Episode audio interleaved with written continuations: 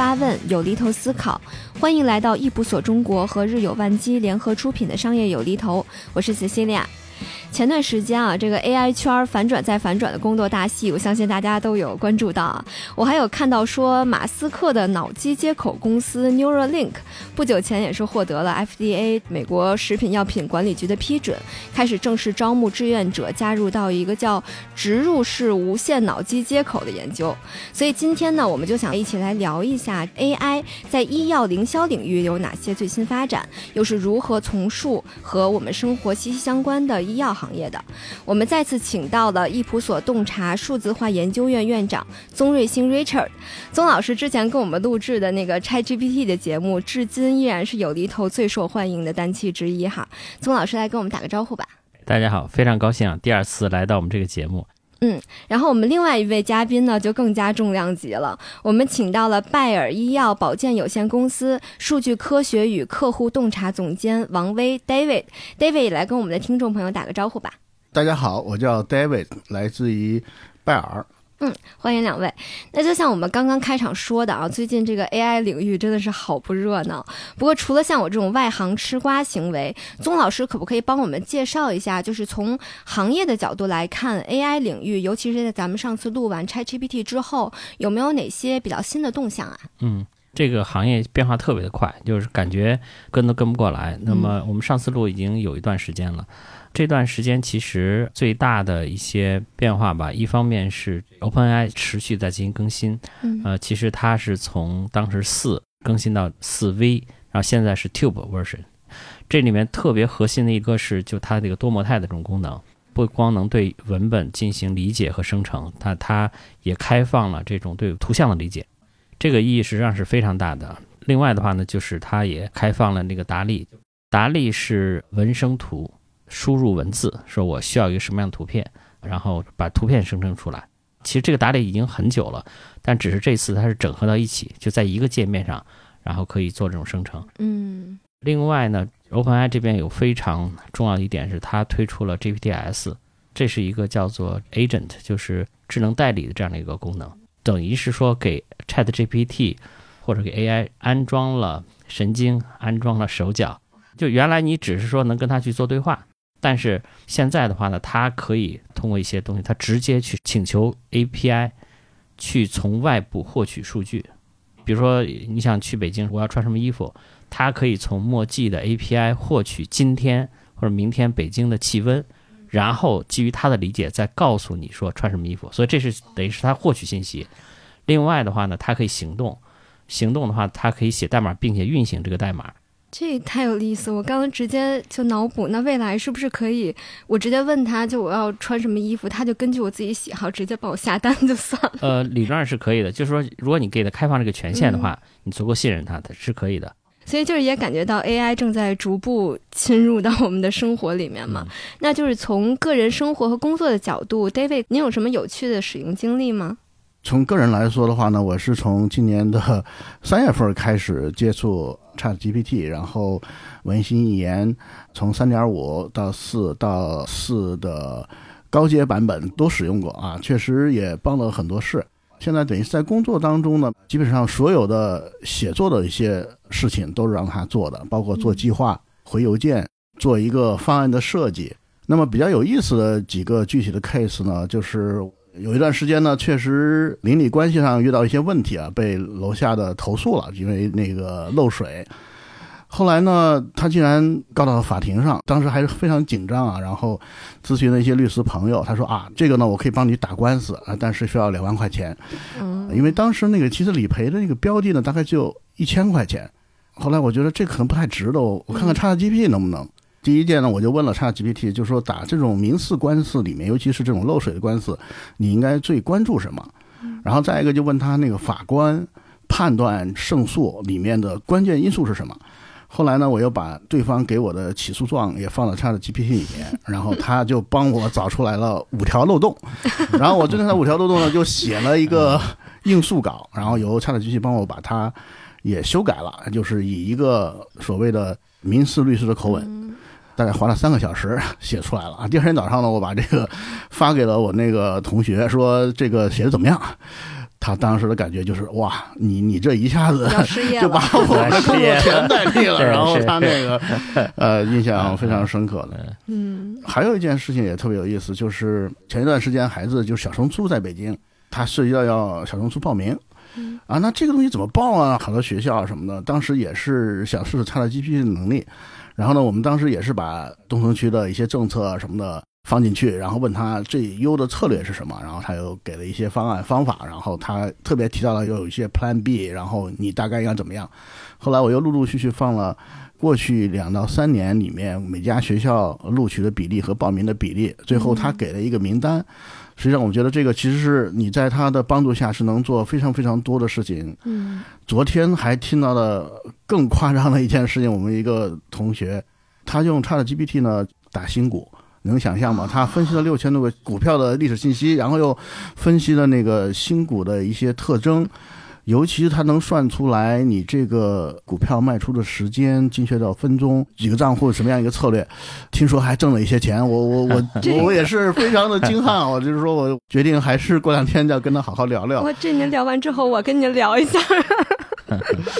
直接挣钱了，这这个 是正好想了一个小题外话嘛，就是我们在沟通这一期节目之前，然后 David 和宗老师分享给我一个文档，就说是他们想要去聊的一个初步框架。然后我当时心里特别窃喜，我说嘿，省心了，帮我把我的工作做完了。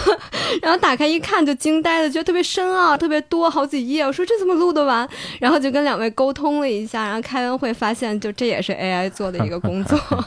对刚开始拟了一个大纲，我人肉你的，你然后给的 ChatGPT，你给我做个修改，然后给到这个 David，然后 David 又给的更详细的东西，然后他那个就整个全是这个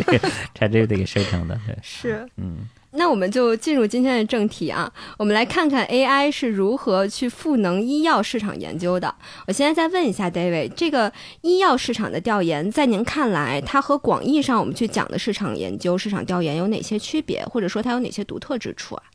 首先，我们的医药市场研究呢，它的对象相对来说比较局限，就是说我们只是针对于医生、患者，可能还有一些 KOL 专家。其实我们早起来也是很有挑战的。另外一点呢，就是呃，我们一般来说采用的是定量加定性的方法，在定性当中呢，很多的医生的访谈和患者的访谈，因为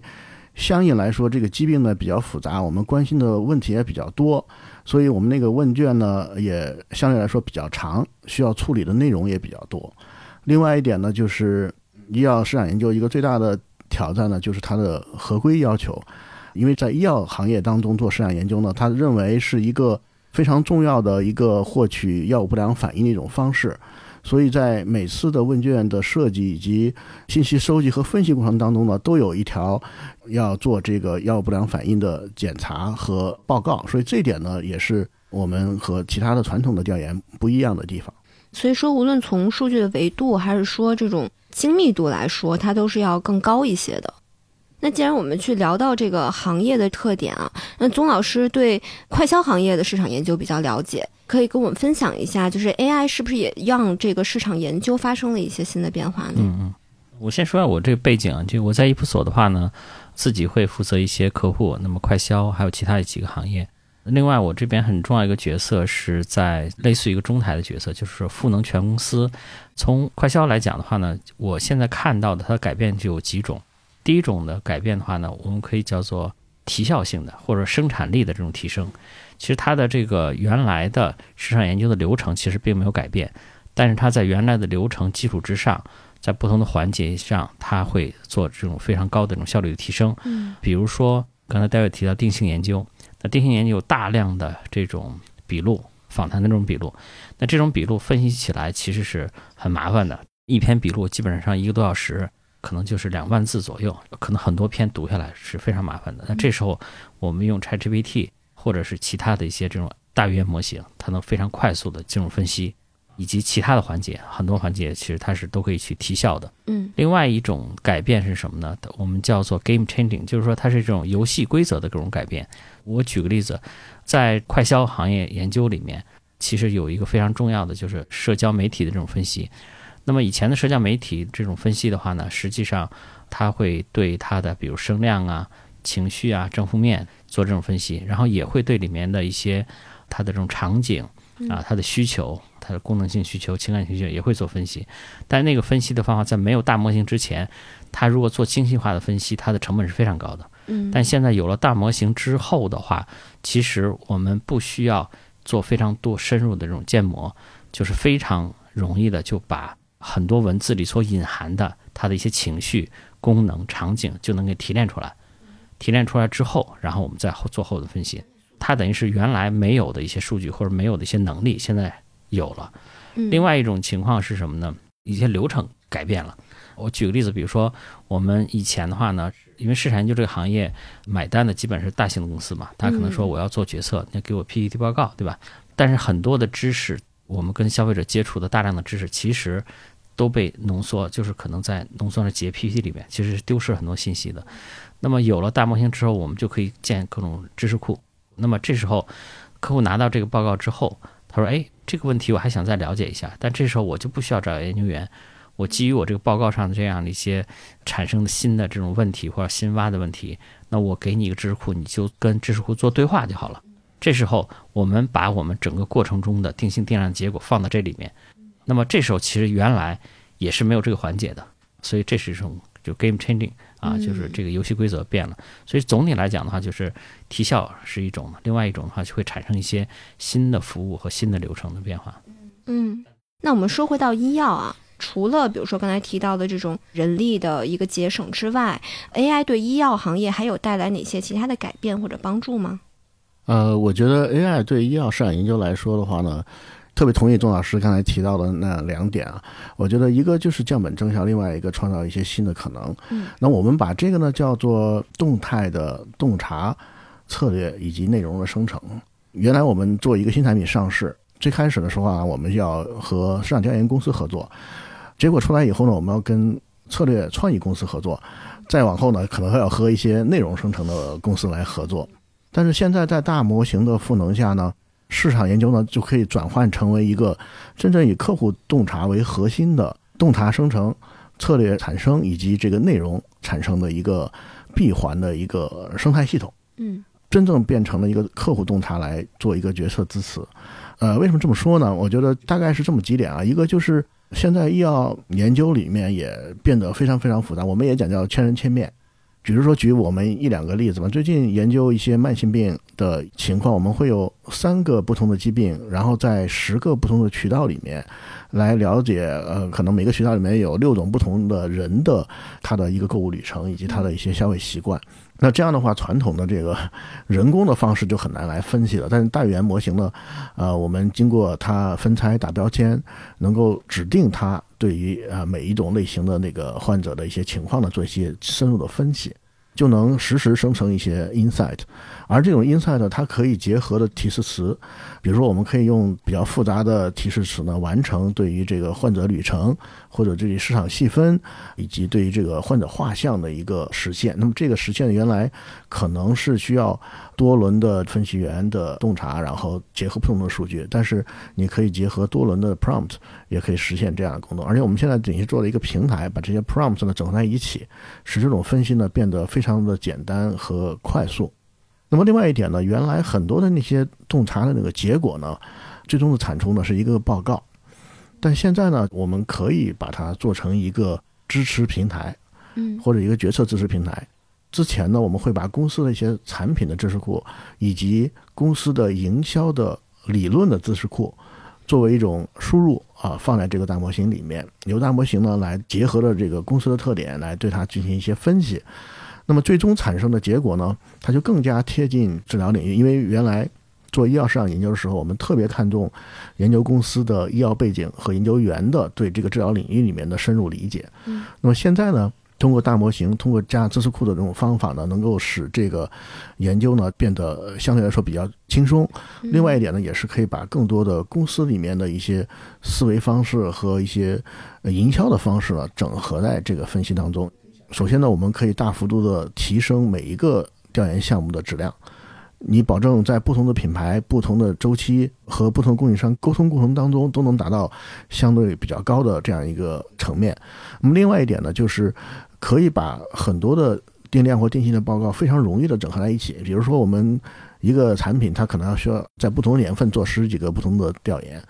那么这些调研的结果，原来我们就要花很多的时间，通过人工的方法来一个个总结，完了以后才能形成一个动态的这样的报告。但现在呢，你可以建一个知识库，用这大模型的方法呢，同时的分析十几份报告，根据你的实际的问题，变成一个动态的策略的生成。这个洞察呢，它不仅仅单单来自于某一个具体的项目，而且可以在现有的十几个项目当中，再次的总结出一些新的洞察。因为比如说，有时候我们做的这个项目也分的比较细，比如说有些时候是做不同科室的，有的时候做不同的医生或者专家或者是患者的，那往往就是不同的项目。那可以用大模型呢，把这些项目整合在一起，可以从医患关系方面，或者是说。普通医生跟专家之间互动的方面呢，找到一些新的一些动态，一些新的启示，这个是我们感觉到一个非常大的变化。另外一个大的变化呢，就是在医药市场调研过程当中，因为是跨国制药公司嘛，它涉及到一个产品，它在不同国家里面上市，那往往我们做一个跨国的试验研究，原来的做法呢，就是一个项目呢，它是有一份英文的问卷。在不同国家里面要翻译成不同的语言，然后在当地收集信息以后，再翻译成英文，最终形成报告。那你可想而知，就是中间有两次的语言的转换，因为文化的差异，会有很多的一些信息的缺失。那么随着大模型的出现呢，总部的市场部的同事可以以一个 local language 的一个人来真正的理解每个国家里面的。消费者、医生和患者的他的观念，那么这个也将是一个颠覆性的结果。嗯，那么另外一点呢，我们也是刚才钟老师谈到的 game changing，就是原来我们是以洞察的产出为主，那么现在呢，我们是以洞察可以直接的生成策略，而且我们也得到了非常多的验证，因为我们做了项目以后可以做市场细分，然后马上会对不同的 segment 做出不同的那个。策略，你比如说可以起个很好的名字，为或者为这个推广的一些策略组织一些很好的信息，这都可以在后续里面来进行整合。也就是说呢，在大模型的加持下，医药市场研究呢就可以变成一个人的营销，就可以通过这个工具呢形成这样一个平台，最终实现一个市场部在不同的环节，在洞察、策略、内容，甚至以后客户的 engage 四个方面的一个。无缝的闭环来实现一个更好的效果。嗯，刚才听了您分享的这一些，我真的是很全面的感觉到了这种 game changing，而且就是感觉好像盘活了很多之前的一些。老数据、旧数据或者以前的一些很多很多的东西，都把它重新使用起来了。但是，就同时我也有一点点担忧，或者说是好奇啊，因为我们是很大的去依靠 AI 的这个能力。那有没有一种可能，就是它比如说提供的内容不够精确，或者说它实际上会存在一些帮倒忙，或者是一些伪数据的这种情况？这个是有的，我们也会发现，就是当然我们大家都知道 AI 胡说八道，对吧？还有一个就是我们发现会偷懒，那我们现在避免这个情况呢？一个呢就是我们建了一个平台，把笔录上传了以后呢，都把笔录的每一份内容和每一部分的信息呢都打了标签，然后我们写 prompt 的时候呢，就是特别指定这个大模型在具体的某些的笔录里面，基于它的原文来给予相应的解读和生成策略，同时要给出。相应的原文供我们来查验，啊，同时呢，我们也会让他自己再次的查验，就是所有你做出来一些结论和你一些判断呢，都是基于患者的或者医生的实际的反馈，都要有原文来支持。那么这样的话呢，就能避免一些错误的生成，因为在医药领域里面，我们都讲叫循证，每一个结论、每一个观点呢，都需要基于这个。医生和患者的直接的一些反馈，嗯，所以这块呢，我们也在努力来做。当然，可能也是一个渐进的过程，不断的改进的过程。相信随着大模型的不断的改进，这种出错的可能性会越来越少。但是，我觉得还是需要有很多的人工来介入，也需要大家的一些专业的能力来进行一些判断的。是我谈一下我这边想法。其实刚才戴维也提到，他们做了很多的工作嘛，的确是这样子的。就是一方面呢，从技术上可以去解决一些问题；另外很重要一点是什么呢？就是我们一定要分清楚，说我们对这个内容它的使用场景。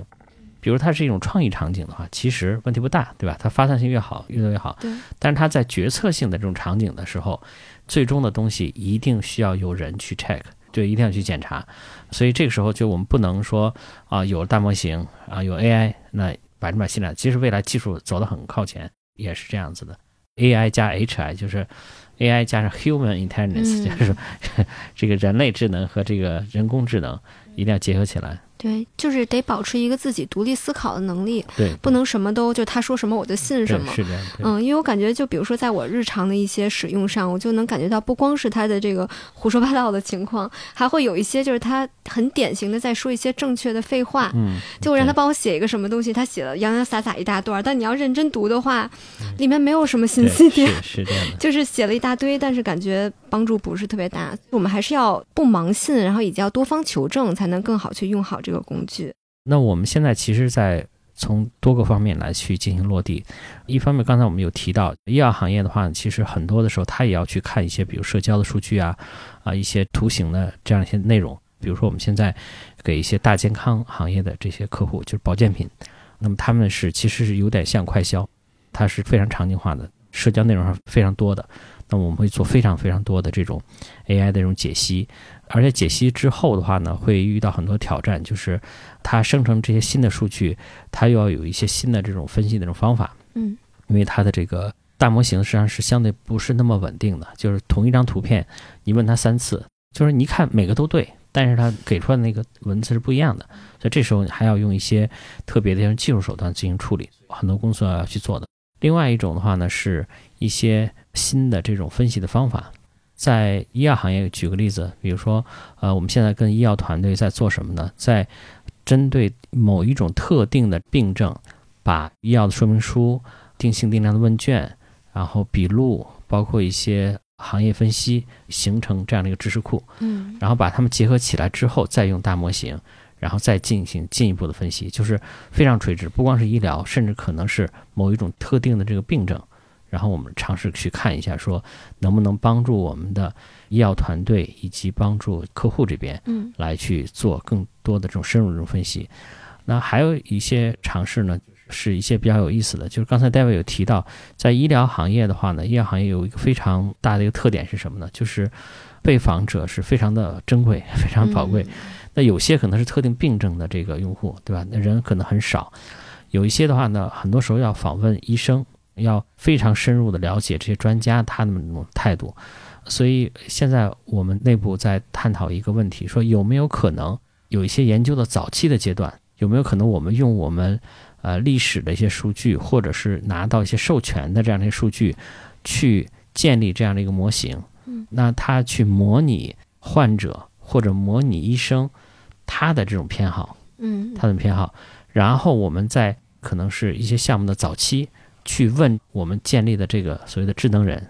就是用我们的原来的真实数据建立的这样的一个虚拟人，然后让他们给出初步的这样的一些建议。目前呢，我们看到是这个模型建的足够好的话，那么它实际上是能够展示出来它的这种偏好的。比如说，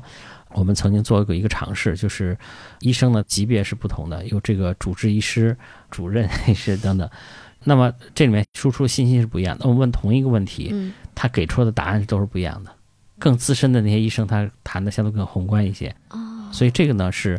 未来有可能在医疗行业有可能是这样一种场景。但是这种场景的话呢，它没有办法替代掉一对一的这种更生动的人的这样的接触。但是它在某些特定环节有可能起到作用。嗯，就刚才听您说的这些，给我的感觉就好像是给我们已经专业的研究员了一把特别厉害的利剑，嗯，就好像给他加了一层 buff 一样，对，其实让他能把就是原来的洞察得到的更加的深入，然后也给出更加有针对性的一个意见和建议。是是这样的，而且不光是给到研究员，现在我们有一些客户。刚才那个 David 提到，其实他们走的是非常靠前的。嗯，那有些客户的话，其实他在这方面可能是相对比较早起步。他不光是想要一个服务，他还跟我们在沟通说，能不能把我们的一些数字化和智能化的能力去输出给他们，帮助他们公司去建一些知识库，建这样的一些智能化的这样的能力。这都是原来我们做传统研究可能是没有覆盖的这样一些范围，能创造非常多的这种机会，创造很多价值。那我们就来更深入的谈一谈这个医药行业啊，就除了我们刚才说的这些医药营销之外，AI 到底能对医药行业有哪些实打实的帮助？先来请宗老师跟我们分享一个医药领域的一个大新闻吧。嗯，好的，在医药领域有一个叫拉斯克奖，可以称作是医药和医疗领域的诺贝尔就是最高奖。他的这个奖呢，在二零二三年，就今年第一次颁给了非医疗领域的人。他给的是谁呢？给的是 Google 那 DeepMind 的创始人和另外一个科学家，他们是开发的 AlphaFold 这样的一个模型。那么 AlphaFold 这个模型其实已经在医疗领域起到作用了嗯啊，但是细节我不是特别清楚，这块可以让 David 再补充一下这方面的一些知识和信息。对，我我觉得这是一个 对我们整个医药行业影响非常大的一个重磅新闻，也是反映了大家对机器学习和人工智能技术赋能呃医药研发特别的好的一个前景的遐想。其实我觉得就是很多年以前，谷歌大脑当时的创始人就其中提到过这样一个想法，就是他说未来大概在五十年到一百年，所有的癌症都会被治愈。但是它的前提是呢，因为我们现在在一种病里面开发出来一种新药，可能要呃在一个适应症里面要花十年和十亿美金。但是随着像 Alpha 这样的人工智能模型的出现，它通过模拟蛋白质，然后通过模拟人体的一些机制，能找到所有疾病的相应的一些致病的机理，同时呢，为每一种癌症呢的精准治疗来合成有针对性的一些治疗方案。那么这样的话，未来就是可能所有的肿瘤都有自己特别精准的一些治疗的药物，而且这个治疗药物的成本呢，也会从 原来的几十亿美金的研发成本会大幅度的下降。可能花几万美金就能够治愈某些的一些癌症，那么这样的话，其实是为人类呃未来的健康成长啊、以及长寿啊、以及改变人类的最终的一些命运，都会带来非常大的一个颠覆性的影响。我觉得这块儿也是非常令人振奋的。嗯，在这块儿，其实我倒是想请教一下 David 这边啊，因为其实我们刚才在前面提到很多 AI 在医药的这个营销领域，对吧？我们刚才提到很多实验研究的东西，其实它是在这个营销环节上的。那 AlphaFold 这块儿的话呢，实际上是在这个研发环节，因为医疗是一个非常非常大的一个产业，而且这个产业链非常的长。那么从您现在看到的，就是 AI 在我们整个这个产业里头，在哪些环节？刚才有提到这个研发和营销。还有其他的环节有可能会起到作用吗？实际上，在医药行业里面，有三个非常重要的一个环节，就是刚才提到的研发、营销。当然，这两个是最重要的。但其实还有一个非常重要的环节，就是供应链。比如说，我们知道疫情期间，辉瑞公司呢推出了它的 mRNA 的疫苗。嗯，当时这个疫苗呢，跟我们中国的灭活疫苗的一个最大的区别，它是要零下一百七十度来保存，因为它相对来说保存的那个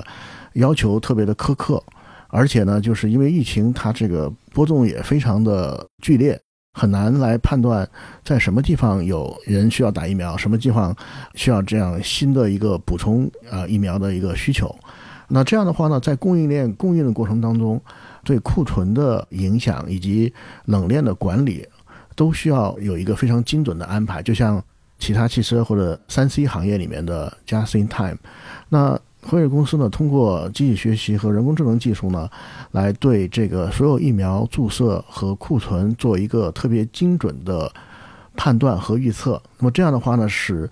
这个 mRNA 疫苗的存储和保存呢，就是能够在基本上接近于零库存的情况下来满足这个市场的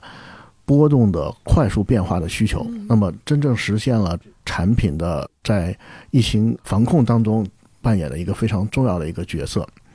还有一个特别重要的一点呢，大家也知道，就是在疫情期间，我们有个口服的 Qwit 的一个药物。这个药物呢，当时呢也是辉瑞公司呢，它用人工智能和机器学习的方式呢，在开发的最初的阶段呢，它就是通过的模型的筛选，最终选择了口服剂型。那么使这个产品的市场准入呢，就比其他的注册药物呢要非常的容易。那么另外一点呢，他们公司也是用机器学习的方式呢，对于这个新冠疫情的流行状况做一个非常精准的一个判断。特别重要的一点呢，就是原来这个药呢，它是一个处方药，原来呢是需要在医院里面医生来开处方，但是后来他们给美国政府证明，啊，我们通过机器学习的方式判断这个疫情的流行状况，非常多的药物呢，在美国的药店可以通过移动的检测试纸作为判断以后，就可以由药店的药师直接的开出。那么这样的话呢，实际上是极大的解除了药物的准入的这样的一个挑战。实际上，对这个药物在去年 实现这个三百亿美金的全球销量，也是功不可没。实际上，对它的贡献是远远超出其他的，就是在营销或者是在研发的一些环节当中的一些赋能。我觉得这一点呢，也确实是大家可以看到了，就是人工智能和机器学习呢，尤其是大模型。会对整个产业链呢产生非常重大的一些影响。嗯，我还有一个问题，就是因为很多技术其实它是出来之后，对很多的产业它会产生结构性的影响。那么在这里面，比如说刚才提到医疗行业，它就会有不同的角色。这里面有这个医药公司，对吧？那也会刚才有提到像 Google 这样的大的这种技术公司，它推动这种底层的这种技术。那可能还有一些新型的这种技术公司，对吧？创业公司。我现在也在看全球的这个 AI 产业的发展，在看着创业这个产业链，啊，那也有像比如说伊普索这样的相对比较有底蕴的一些这个研究公司。那么，在这样的一个技术的演进的这个过程中，你觉得是说这几个不同的角色，它各自的这个怎么说呢？此消彼长是怎么样子的？或者说大家各自的这种机会和这种挑战可能在什么样的地方？嗯。对，我觉得这是一个很好的问题，也是我们最近也思考的非常多的问题。大家知道，在制药行业里面，几年前有一个叫 “pharma 四点零”的一个概念，那会儿呢，可能还有一个叫 “beyond pill” 的一个概念。大家也特别会谈到了，就是 “pill plus” 和 “plus pill”，就是在药品以外，我们还能做什么？那当时呢，大家会想象呢，就是在整个制药行业里面呢。在过去的一段时间里面，药物呢还是扮演了一个非常重要的一个角色。但是随着大模型和人工智能的发展呢，从现在开始，在未来的发展的方向呢，我觉得会有这样的一个变化，就是现在呢，所有的制药公司、所有的创业公司，包括医疗器械用大模型做的患者管理公司，诊断、治疗、管理将会被大模型整合成一个统一的生态系统。比如说阿斯利康。它在搭建疾病创新生态为核心的这样的一个生态圈里面做了非常多的工作。其实最大的特点呢，就是以疾病为中心，在疾病的筛查、诊断、治疗以及管理这四个方面呢，会有一些全新的生态系统的出现。在大模型打通整个疾病链，最终实现的是以患者为中心的患者的最优的一个体验。那我们简单举一个例子。我们也看到了，就是在美国有一个女性创业公司，它针对于女性的更年期会有这样的一个解决方案。它是一个纯互联网的这样的一个解决方案。那它那个平台当中呢，是涉及到更年期中，大家也知道，就是女性因为生理周期以及激素水平的变化，在接近五十岁以后，会有一系列的一些症状，尤其是更年期综合症呢，它的。症状特别特别多，甚至有上百种症状，而且现有的一些治疗方法呢，它都是在某些的症状当中会有扮演一些角色，而且对于每一个女性来说的话呢，她的更年期症状呢都不尽相同，可能症状也不一样，和她需要关注点也不一样。那么这时候呢，就需要有一个整合的个性化的一个解决方案。其实我们也看到，在国外有一些这样的一个创新模式，它基于大模型、互联网。为每个患者呢提供这个付费或者是月付费的这种方式，来实现一对一的医生的诊断、治疗、随访的全方面服务。同时，呢，这个平台呢也是整合了所有的解决方案，包括药品、营养品、医疗保健品和一些医疗器械 IOT 的一些服务，还有一些像瑜伽一些其他方面的一些服务，就是针对于。女性的更年期综合症，把所有可能的解决方案都通过这个大模型来整合在一起，给她提供最优的整合性的解决方案。然后也就是说，在一些像这种和个人生活方式相关的一些疾病当中，会越来越多的涌现出来以这个疾病为核心，以患者为核心的整体的解决方案。嗯也就是说，不是说一家企业我有一个产品就能帮你解决这个问题，而是说我是跟其他的诊断公司、治疗公司、器械公司以及管理公司整体的来合作，通过大模型，通过这个生态系统来提供一个最终的个性化的解决方案，来实现这个患者的收益的最大化。同时呢，这里面可能还有包括医保呀、健康的指导，甚至饮食的指导、运动的指导。那么这样的话呢，我们可以想象的，在这个生态系统当中会出现更多的全新的商业模式，也会有更多的一些全新的创业公司。但他们的核心点呢，都是基于大模型这种理解、生成和建议这样的能力，把这些散落在供应链和不同生态系统当中的不同的资源整合在一起，为这个患者呢提供个性化的、专有的服务，最终实现他的那个结局的最优化。嗯，就您刚才说的这个，就让我想到这种定制化的全面解决方案，它不光是就是去治病，它还可以根据你的一些过往的病史啊，一些个人的情况去预测你未来可能会得一些什么病，然后给出一些预防措施。就感觉已经不完全是就是你得什么病，我给你看什么病，而是让你未来过得更好，就让你的生活质量能有更大的提升。对，而且你刚才提那个案例，我理解就是搭平台的那一方实际上是个创业公司搭的这个平台，对吧？对 OK，我觉得这是一个非常有意思的一一点，就是这时候整个生态产生了一个新的一个变化。其实对于一个医药公司来讲，它来搭建这个平台，反倒是它这个角色是不太对的。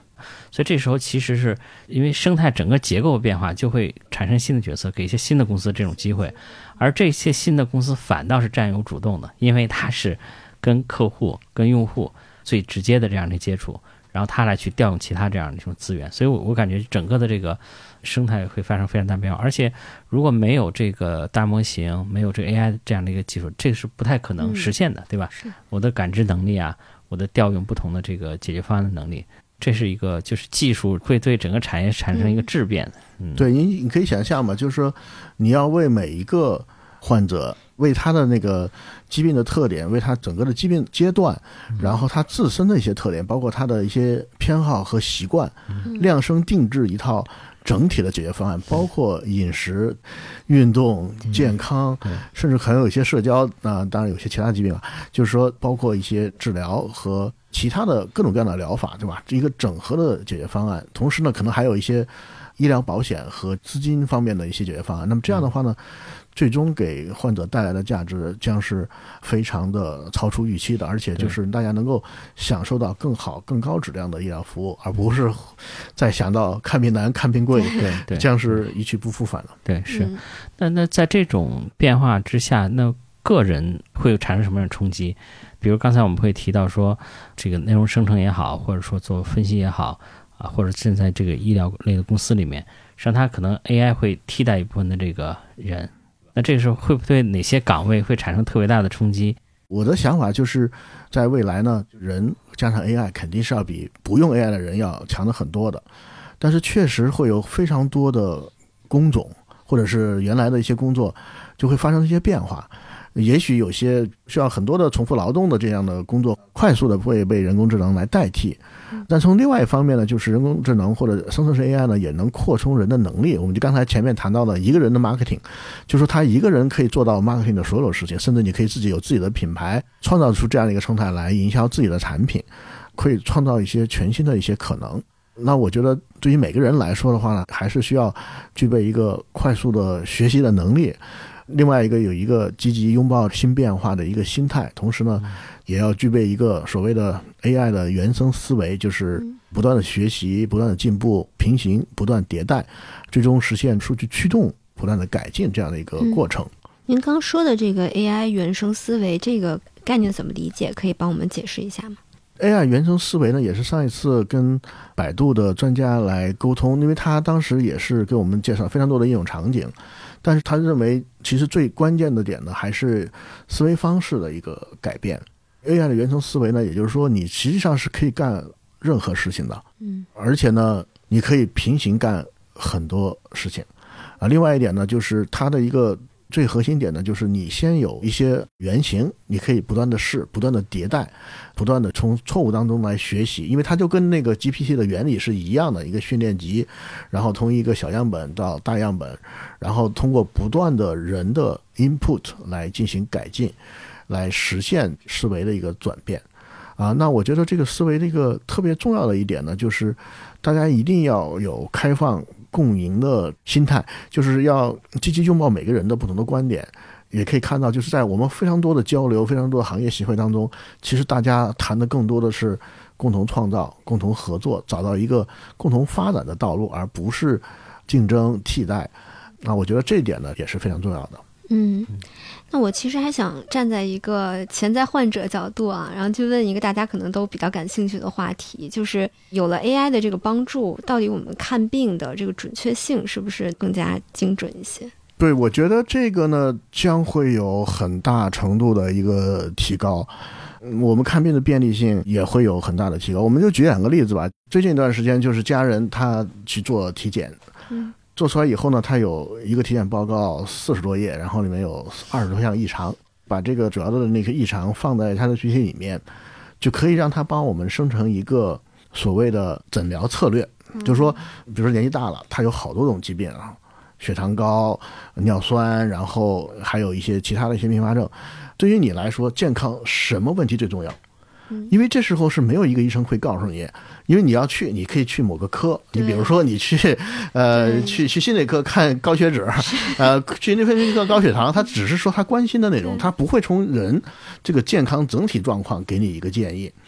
他就可以给你一个策略，就是说他会告诉你，你这个病里面可能是以糖尿病为主，其他都是一些并发症，但是你关键的还要控制血糖。然后呢，这个控制血糖呢，当然你要有相应的行为和一些饮食方面的一些干预。那么这具体干预怎么来做，实际上也可以通过这个大模型呢，也给一些特别具体的一些建议。嗯，那我觉得这种方式呢，未来看病的患者或者患者家属呢，会变得更加的有主见，会有更多的自主权。也就是说，很多情况下，比如说像一些比较危重的一些病，比如说我们在疫情期间可能会面临到是做手术好还是吃药好，那实际上有时候医生很难给你一个非常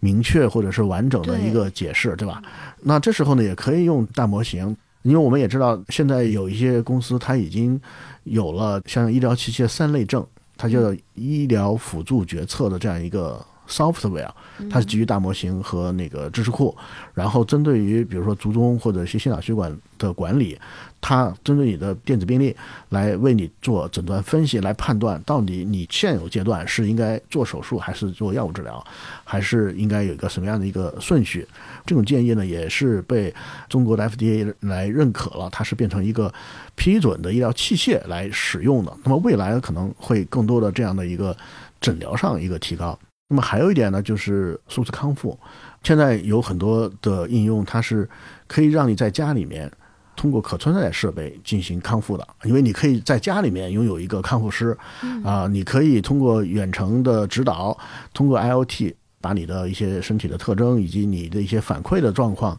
肌肉反馈的状况反馈给呃大模型，它可以指导你怎么样进行疾病的康复，它会帮助你更好的享受到更加个性化的一些康复的方式，啊，同时呢也能带来很大的体验。也就是说呢，还是回应当时比尔盖茨在他的那个信上讲的那话，也就是说，现在非常多的这种私人的这种解决方案，比如说给孩子报一堂课一千多块钱的这种私教，这种私人康复师、私人营养师，未来在所谓的代理人或者是 AI agent 的帮助下呢，都会变得非常的便宜。而且呢，对于我们每个人都能享受到，它整合模型、整合知识库以及反馈机制，来实现我们整体的这个健康状况的一个改善。我们将来可能会还有更多的新的新药，会有一个整合的解决方案，同时有更加个性化的、更便宜的这样的一个解决方案，使我们能想到这种。原来只有亿万富翁能想到的私有化的这样的服务。嗯，那您刚才正好说到这个价格，就是除了比如说未来我们这个看病可能会有一些更优质，但是就是相对便宜的一些方案。除此之外，那在药的情况下，我们会能以更低的价格买到一些之前比如很贵很贵的那种药，或者说一些就是针对罕见病的这种治疗的药物吗？对，我觉得就是它的专利保护期。它能创造价值那些药，肯定还是会有一些定价的考虑。但是那些呢药物，因为它是生命攸关的，政府呢它会来调节的。但是我个人判断呢，会有一些和生活习惯相关的一些疾病，比如说戒烟，比如说皮肤相关的一些疾病，或者女性月经的一些相关的一些症状或者疾病。未来呢，在互联网医院上面会涌现一些线下医院不会存在的一些门诊、一些诊所，比如说会有一个专门针对于女性痤疮的门诊，这个你在线下根本就是看不到了。呃，因为原来我们比如说女性痤疮呢，它比较特殊，因为它跟激素变化相关，往往呢皮肤科的医生呢他就很难给一个很好的一个诊断，而且现在很多痤疮的人呢，他不去皮肤科看，可能还去妇科或其他的科看，还是解决不了问题。但是你要如果想象在一家互联网医院上面，你一次门诊可以有一个我们叫 MDT 的概念，就是说是由多个专家通过互联网医院的方式，我们把三个医生同时给你会诊。而且这个收费当然也不会很贵，而且免去了你去各个医院、各个科室去就诊的这个麻烦，同时呢省了很多时间。这样的话呢，大家呢用相互的经验，在非常有限的时间当中呢，帮你做出最优的选择和建议。嗯，实际上是我们创造出一些全新的需求，而且这种需求呢，其实有非常多的类似这种疾病在。线下的方式是很难来实现的，因为有可能大家可能意识也不到，或者是没有去医院，对吧？还有一种情况就是，他要去过好多种医院，包括一些罕见病，还需要好多种医院，他才能最终诊断。因为我们知道罕见病大概要两到三年才能够确诊，但是随着这个大模型，尤其是 AI 的一些筛查工具的出现，未来呢将会有更多的这种全新的医疗模式的出现。嗯，就是我们现有的这种。模式会发生非常大的变化，降本增效，对吧？然后药价变得便宜了，我们有更多的解决方案可以实现了。另外一点呢，就是我们有全新的一些健康管理和健康改进的一些方法，来使我们获得更好的一些体验。嗯，那您刚才就是也提到这个罕见病嘛，我就想问一下，就是因为罕见病它毕竟临床数据可能会相对少一些，那宗老师也有提到过说，就是 AI 是需要大量的数据进行学习和信息处理的，那会不会其实 AI 对这个罕见病的帮助就没有那么大？恰恰相反，因为现在对于这个罕见病的筛查，这个 AI 的应用是非常非常的多的，罕见病的例数比较少，但是呢。它有很多的一些高危因素，可以从那个病例当中做出一些分析。因为它为什么要花两到三年才会被诊断出来？因为是很多基层医生他没有这样经验，或者说很多人我我说我一辈子都没看过这个病，我当然不会考虑到这一点。但是 AI 是不一样的，它是可以基于所有的这些罕见病的病例进行学习，它通过一些指标来进行筛选，来给你做一个很好的判断。这样的话，它会提示这个医生。你可能想了半天也没想到，但他会提醒你这个你要不要考虑一个某某罕见病的一个情况，你会再做进一步的检查，这个就能在一些基层的医疗机构里面就能快速的发现这个罕见病的高危因素，它能转诊到一些专科的医院做一些继续的确诊。另外呢，我们也知道非常多的应用场景，尤其在美国，他们也举了非常多的这个罕见病的例子，就是数学科学家可以基于不同医院诊所里面不同患者的一些就诊的病例。建立一套模型，也就是说，可能有一个新的病人来的时候，他通过大模型分析他的病例，来判断、预测出来他患有某种罕见病的可能性。在医生看这个病人之前，他就可以对这个罕见病做一个快速的预测和筛选，甚至还可以指出来有可能这些罕见病会在哪些医院来出现。这样的话呢，实际上对未来这个罕见病的发现、筛查以及早期诊断呢，都会产生非常大的影响。嗯。这个会让我想到，就因为很多时候就是去看病的时候，你在见医生之前，还需要再到一个单独的小屋，要先写病历，要有这样一个去先了解你之前的情况，然后你之前用药这么一个环节，其实挺麻烦，要重新排一次队。我感觉如果有了 AI 的之后，之前的这个导诊，包括写病历这个环节就可以 pass 掉了，可以极大的节省时间。它现在已经有非常成熟的解决方案，就是根据我们的对话，通过大模型呢，把它转成语料。同时呢，根据病例的规则，把这些对话的内容快速的总结成病例的方式，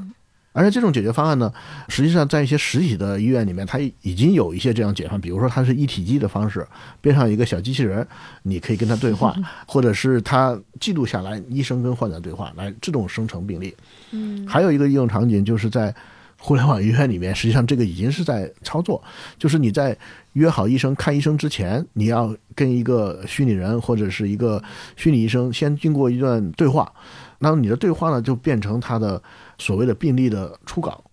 这个是一个非常重要的一块。那另外一块呢，就是现在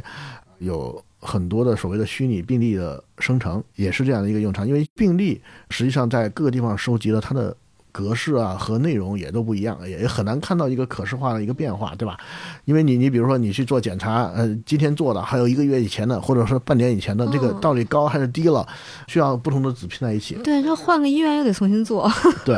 而且你要看到过去的结果，你还得把两张一块都拿过来，这个特别麻烦。但是现现在有非常多的创业公司，它有这样解决方案，就可以把那病例，比如说通过语音的方式，通过扫描的方式。快速的放在这个云平台当中，然后呢，它再自动化的把你转成一个标准化的病例的格式，同时这些数据呢也能以临床实验的格式就高效的整合。那么这样的话呢，也就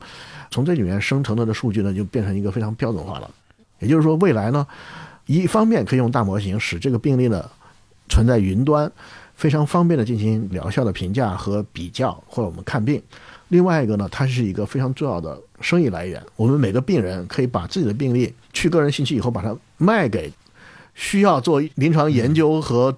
啊，包括制药公司授权给他，把这个数据卖给他。那么这样的话呢，我们实际上个人的看病的经历也可以作为收集医疗数据、生成更多的医疗证据。改进这个医疗的那个流程，使更多其他的患者获益，呃，都会发生非常大的一些影响。我觉得这个也是一个非常好的生成式 AI 对我们每个患者带来的一个非常大的影响。是，而且在这点上，我觉得现在生成式 AI 起到的是一个什么叫做技术上最后一公里的这样的一个作用，是什么意思呢？就是戴维刚才提到很多的场景，其实并不是最近做的。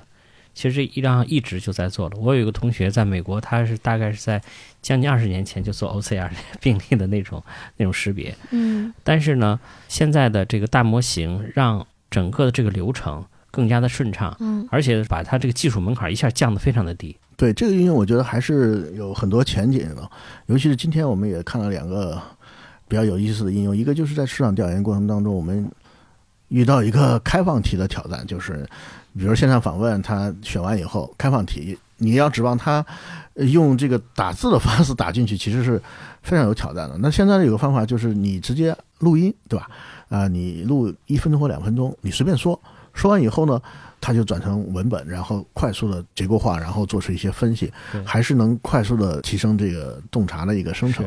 这是一个用场景。另外一个用场景呢，就是就是在制药公司现有的这个模式下面，很多医药代表呢。他就每次做完拜访以后，他需要做一个拜访总结，来反馈这次跟医生聊天的一些情况，包括传递的信息啊、医生的观念啊。原来呢，用很笨的方法，就是他要填很多表格，然后要写很多字。那现在呢，就会变得很容易，他就要录一段儿一两分钟简单总结，系统呢直接转换文本，而且按照那个相应的格式呢，快速的生成一个高质量信息收集和信息反馈。这样的话呢，通过不断的优化。就能使这个拜访或者是和医生的互动变得更加精准、更加有效。嗯，感觉作为一个潜在患者和普罗大众的角度，我真的很期待未来的这样的一个医疗体验。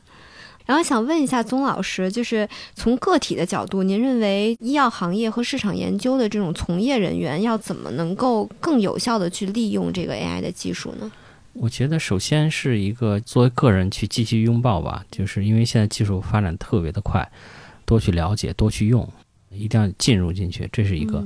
呃，后面就是用用的话呢，就是在自己的工作里头尽可能的去用，因为现在的工具是非常非常多的。在这里面有两个特别大的挑战，一个是什么呢？就是说，呃，我们的批判性思维，或者说就会提问题的能力，这工具大家都有，你提对了问题，AI 能给你答案，就怕你不会提问题。这个是比较大的挑战，另外一个挑战是什么呢？就是刚才有提到的这个叫做 AI 原生思维，很多非常大的创新，它是从根本上去思考，而不是从在现在怎么做提效这角度思考。就是我是怎么样去提升啊女性她在这样的一个生命阶段的她的这样的一个健康体验的嗯这个角度，对吧？而不是说啊、她看病怎么更快一点这个角度。对对，然后感觉就是也不能说得意忘形，或者就甩手掌柜，就是他帮我弄完了，我就直接用了，是是，就肯定也是不行的。对，我我觉得注意的就是一个 hallucination，这个大家是时时刻刻都要注意的问题。它很有可能是胡说八道，但是我觉得现在有非常多的验证的方式，比如说它是现在可以让它直接接入搜索引擎获得最新的信息，同时它在每个结论、每一个信息收集过程当中，它都会有链接，你可以再去验证。这块儿呃，我觉得是非常重要的。然后另外一块儿，你不要直接问他最终的问题。你要告诉他分析的方法和思路，然后一步一步来判断，而不应该就是上来就告诉他我要一个结果，比如说我要一个呃市场细分的结果，而是说我要告诉考虑哪些市场细分的因素，你觉得哪个更合理？我要达到什么样的目的？帮我最终选出来几个更合适，然后我们再模拟出来不同的方式的市场细分，可能对我的策略更精准，更加能够说服我们的消费者，是能达到更好的一个效果。我觉得这个除了这个保持原生思维、不断学习呃以外，可能还是要呃相互的学习。因为我觉得这个大模型呢，它实际上是一个怎么说呢，就是一个集体学习和共创、相互碰撞的过程。因为你其实很多的情况下，你都不知道它到底能用到什么，因为它这一点就是你这里面没有专家。因为这个技术才出现不到一年，对 每个人都可以是专家，是是对吧？然后你也不是说每个人都是一个 AI 专家，因为这个东西其实会发现，过了一段时间以后，不同人之间的使用这 AI 的水平千差万别。嗯有些人他虽然也开账户，他就问两个帮助孩子解决问题，最多帮助写一篇作文。但有些人可以用的非常非常复杂。现在我刚才最开始举的那例子，他用分析那么多股票，然后来选股，然后来打新，能确定到你什么时候买，什么时候卖，哇，那真是跟我们这普通的使用还是有很大的差别。因为其实其实我们也是。公司开了账户，有很多同事也在用，但最开始的反馈啊，我就是帮着孩子写了一个作业，呃，但是可能体验不太特别好，我就想问一个问题，他就给一个问题解答上来不太满意，我就没再用了。但是实际上呢，给他越多的指导，他给你出来的结果是越好的。嗯我这里面就举一个特别简单的例子，因为我们当时做一个营销策划，就是看一下我们这个产品它在不同的患者人群当中的一个机会，因为比如原来这个产品是女性的。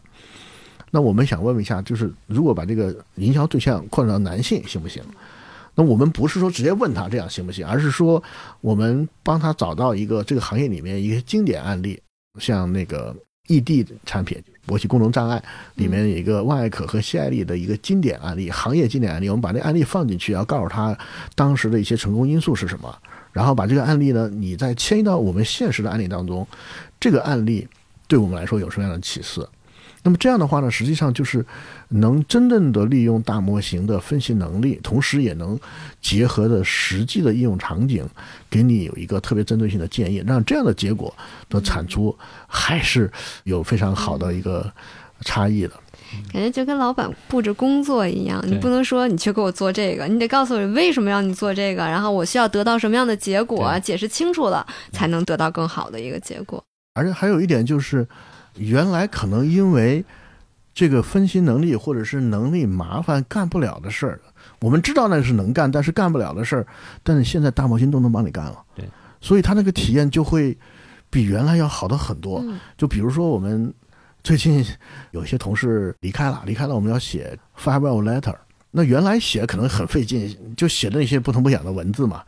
但是我们用 ChatGPT 写呢，我就会说，我说你帮我考虑，我们在柏林有一段邂逅，对吧？然后我们在一起怎么怎么着，然后呢，请你用英文和中文的诗歌来代替这一段的情感 啊，对吧？然后你帮我再生成一个，根据这段祝福生成一个图片，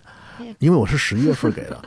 他给的那个英文词就是叫 “leave falls”。Fall begin 就是树叶落下来了，然后五彩的秋天到来了。它生成一个图画，就是一个丰富多彩的一个花园，一个女孩捡起了一个苹果，然后她就开启了一个全新的人生的篇章。因为那个画有中文有英文，而且他那个图是根据我当时要传递的意境来做出来，这原来是你不可能的，对吧？你不可能说我给人写的一个信，我还能参考英文的诗句，还能参考中文的诗句，还能帮人家再画个图，这个图又跟前面的意境是一模一样，因为你上面提到的叶子落下来，提到的那个秋天的到来。这个我当时还觉得啊，个人感觉还还是挺好。后来人家回复，不管是别人回复还是 人家回复，都感觉到这是一个